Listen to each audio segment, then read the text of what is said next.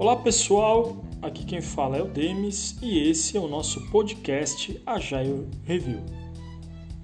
Esse é o nosso segundo episódio e estamos aqui para falar aí sobre práticas ágeis, trazendo um artigo muito bacana do Stephen Denning. O Stephen Denning, ele é colunista da Forbes, ex-diretor do Banco Mundial, escreveu um livro muito interessante intitulado A Era do Agile, onde ele traz toda a história e a distribuição do Agile aí no mundo, né? como está sendo utilizado as práticas ágeis nos mais diversos segmentos da indústria, seja de tecnologia, energia, construção e propriamente de software.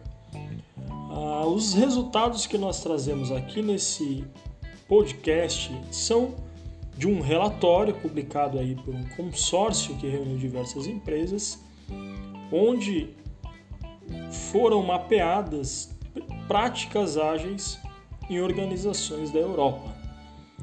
O relatório é de 2018 e traz 10 práticas mais comuns em empresas ágeis.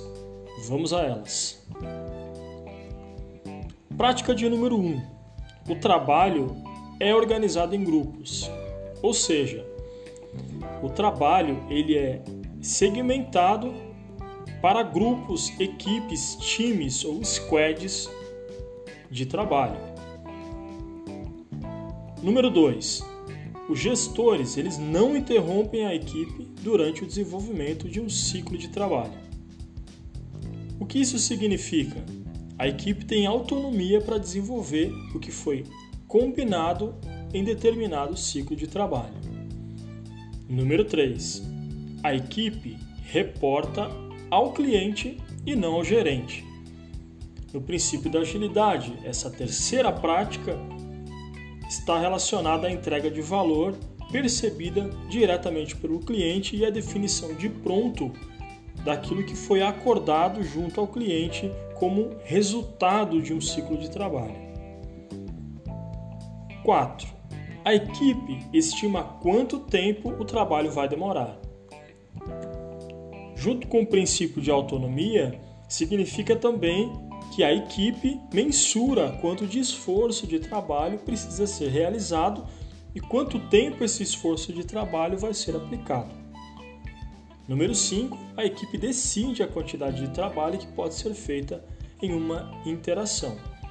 Junto com o esforço também vem a quantidade definida nesse ciclo de trabalho pela própria equipe.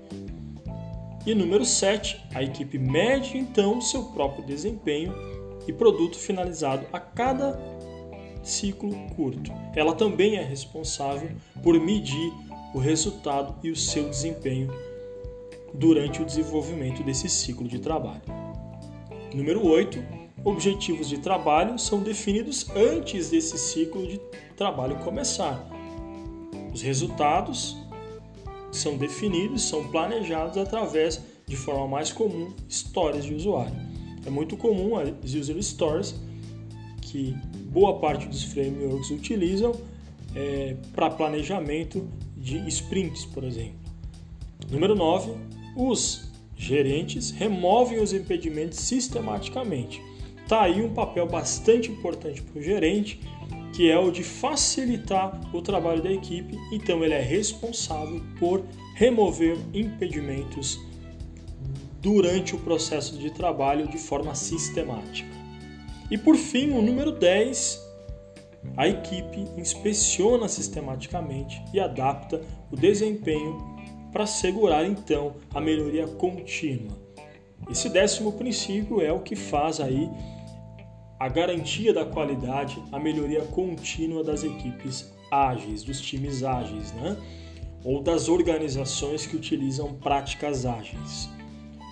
Bom, era o que eu tinha para trazer para vocês hoje.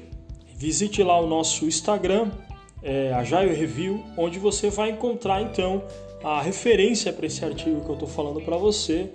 E nós nos encontramos aí no próximo encontro na próxima semana. Um grande abraço e até mais.